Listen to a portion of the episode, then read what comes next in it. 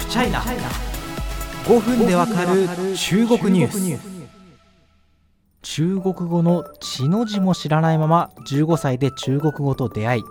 今や中国語で取材をやりくりする非ネイティブの私。その個人的な成功や失敗体験を皆様にシェアすることで語学学習に役立ててもらおうという非ネイティブから学ぶ中国語講座でございます。え本日第5回、えー、ですね。まあ、あの笑われることは大事だよっていうことのですねお話をちょっとツイッターで話題になったネタからしてみようかなというふうに思います。あのいきなりですけどツイッターでですねちょっとあの中国語学習に関するちょっと話題のネタみたいのがあってですねあのまあそもそもこれ違法アップロードだろうテレビのっていうふうに思うんですけども、まあ、何かっていうと NHK かなんかのあのドキュメンタリードキュメンタリーというかまあ報道特集みたいなものでですねあの熊本県って台湾のですね、まあ、半導体、えー、製造工場のですね台湾 TSMC の工場がやってくるということで不動産屋さんがですねそれに備えて中国語の練習をしましょうっていう風景がですね、まあ、流れるわけなんですね。でそこでこうあの不動産屋さんの社員がですね朝礼みたいにこうオフィスにずらっと立って練習してるんですけど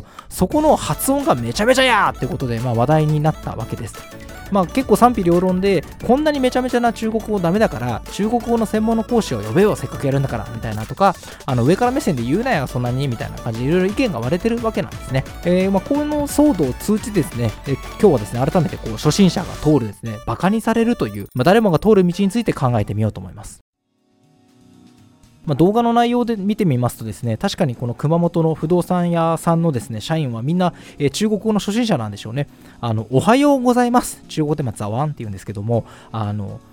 朝礼でですねみんな復習するちょっと発音がおかしくてザワンザワンっていう風にみんなでこう復唱するわけですね。まあ、これちょっと動画をですね、まあ、あの切り抜いて紹介しているツイートでは何一つ伝わらないという風に言ってます。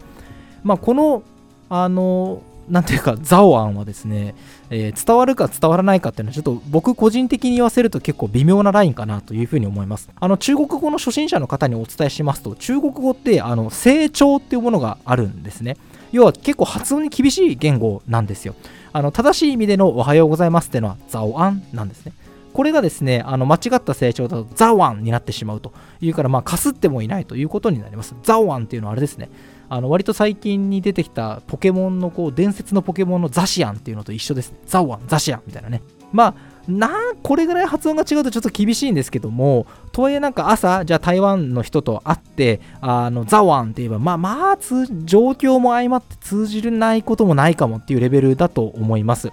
そしてこの、まあ、ちょっと間違った発音をですねみんなで勉強しているという不動産屋さんの光景に対してですね結構ネットで賛否両論でした。あのこんな中途半端な勉強するなっていうことなのかそんな厳しいこと言ってやれないってことなんですけど、えー、と基本的にですねやっぱこうどっちも正解を含んでるから結構会話が荒れてるのかなというふうに思いました。あの確かにガチで中国語の勉強、中国語道をですね、こう歩き始めるのであれば、まあ、やっぱ専門のですね、こう語学教師を呼ぶとか、最悪本屋さんに行けば中国語学習本っていっぱいあるので、あの買うべきですよね。あの中国語の初心者向けの本を買って成長について触れてない本なんて多分ないはずなのであのあ中国語ってこういう風にまあまあまあまあみたいなこうなんかこう言葉の抑揚が決められてて結構これってシビアなんだなってことがまあわかるはずです。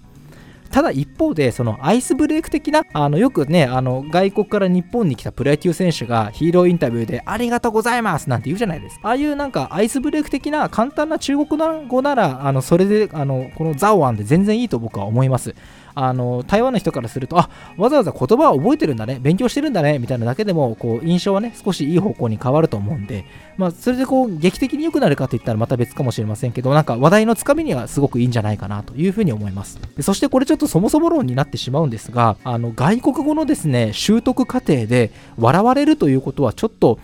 あの、残念だけど覚悟すべきかなというふうに思います。そんなね、もちろん、なんていうか、外国語下手くそだけど、今、上達しようと頑張ってるんですっていういう人を、あの、誰も笑わないような世界になるのが理想だと思うんですけれども、現実はなかなかそういうふうにいかないと。やっぱりこう、嘲笑的な、あの、見下したような笑い方をされてしまうというのが、誰もが通る道なのかなというのは非常に悲しいけど思います。それは、今回のツイッターのように、日本人の中国語上級者だけじゃなくて、あの、中国人にも笑われるんですよね。あの僕あの中国に住み始めた時ってやっぱあんま中国うまくなかったのであの結構笑われましたね。あの吉野家に行ってあ中国のですよ。中国の吉野家で牛丼買って帰ろうっていうふうに思ったんだけどやっぱ中国語がなかなか下手でうまく伝わらない時にもう店員さんがすっごい嫌がるんですよ。